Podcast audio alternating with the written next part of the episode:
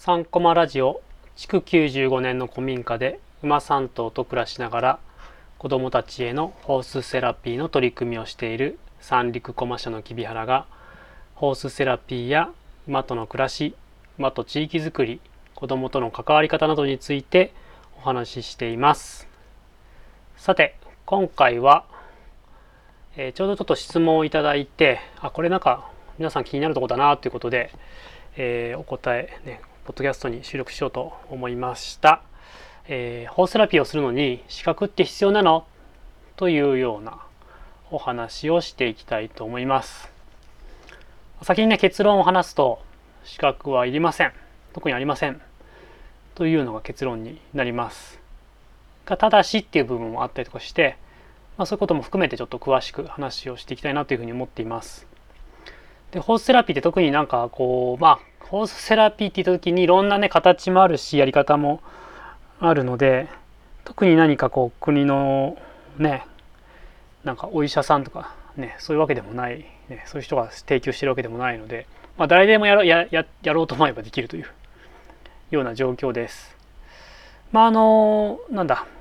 ね、民間の団体で資格制度みたいな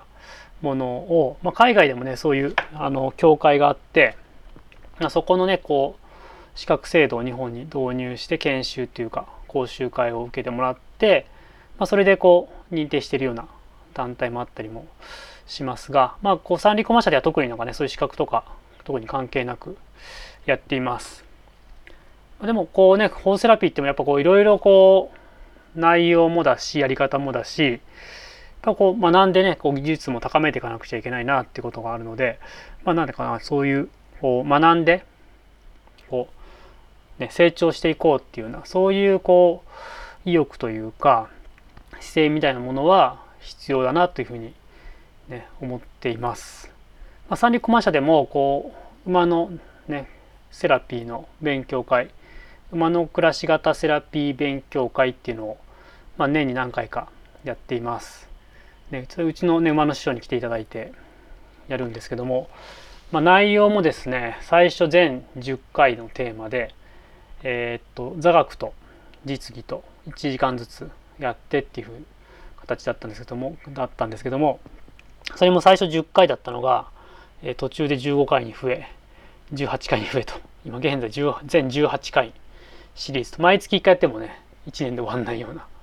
形になってますけども、まあ、実際やってみるとあなんでそういうふうに分けてやるかっていうのも意味があってやっぱりこう頭でねだけ理解しても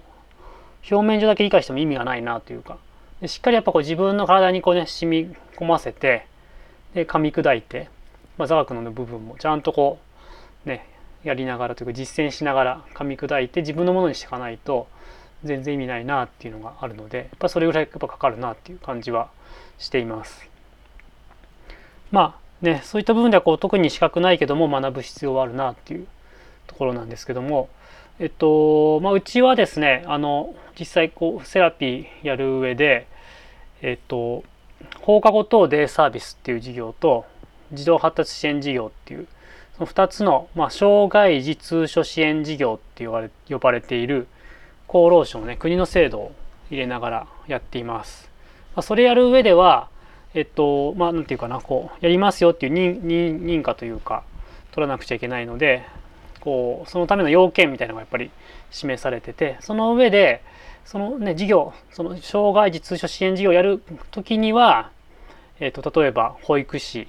を置きなさいとかですね。あと教員免許だったりとか社会福祉士を持ってる人とかそういった何らかの資格とか経験がある人を置かなくちゃいけませんよっていうようなそういう配置人員のね配置基準みたいのがあるので、まあ、そういうものをなんか使いながらやるとなるとえっ、とさっき言った資格とかが必要になってくるっていうふうになります。まあねそれはなんかこう探せばいいというか、ね、セラピーやる上で必須ではないけども、まあ、足りなかったらねこう自分で資格取るとかっていうこともできますしあとはなんかねそういう持ってる人と一緒に組んでやるとかっていう方法もあるかなっていうふうに思います。ね。あとなんかこうそうですねあそうだからその放課後等デイサービスとかになってくると必要なんですけども、まあ、それやると何かメリットあるのかっていう話をすると,、えー、っとまあ、国のねそういうこう補助というか、えー、お金がねこう国から補填されるので、まあ、利用者の方がこう負担少なくて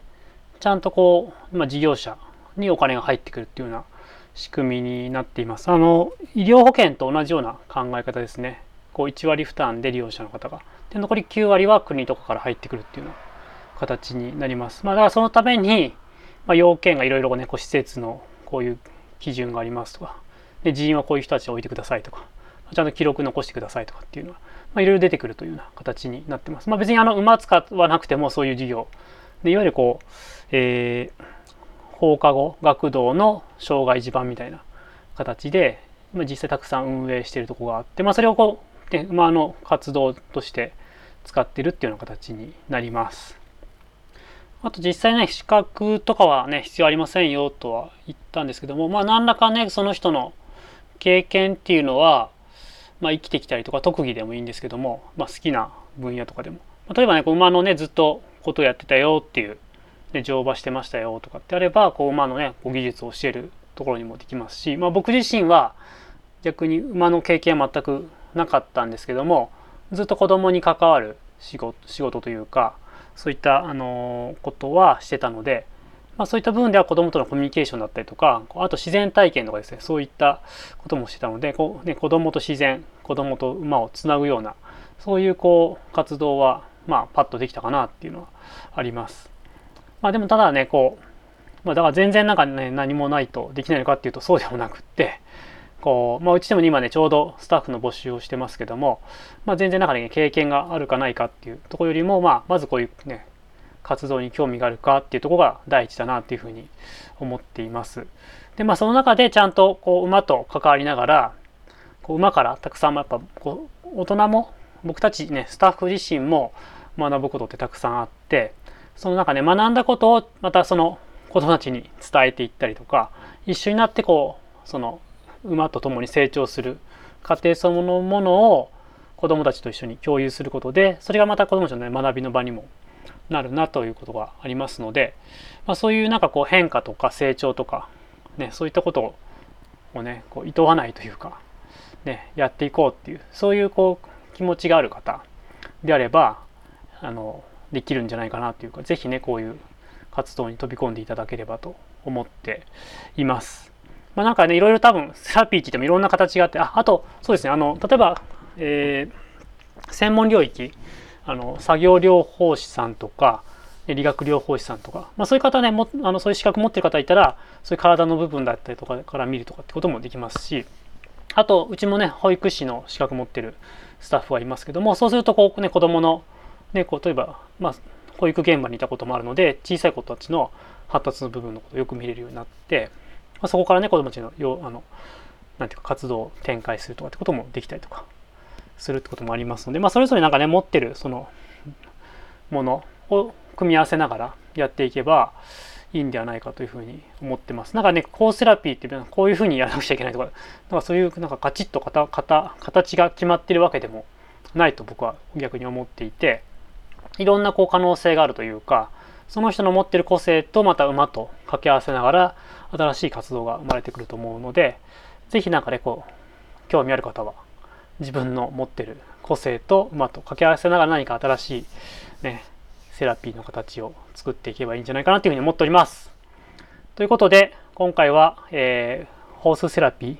やる上で資格は必要なの？というような話をしていきました。はい、現在あの三陸駒社ではスタッフを募集してます。ね、馬のね力を借りながら子どもたちのケアや、まあ、馬と一緒にね地域に根ざした新しい仕事づくりなどに興味ある方いましたら是非、えー、三陸駒社のホームページに採用の案内が出てますので是非ご覧いただければと思います。ということで今日もお聴きいただきありがとうございました。またさようなら。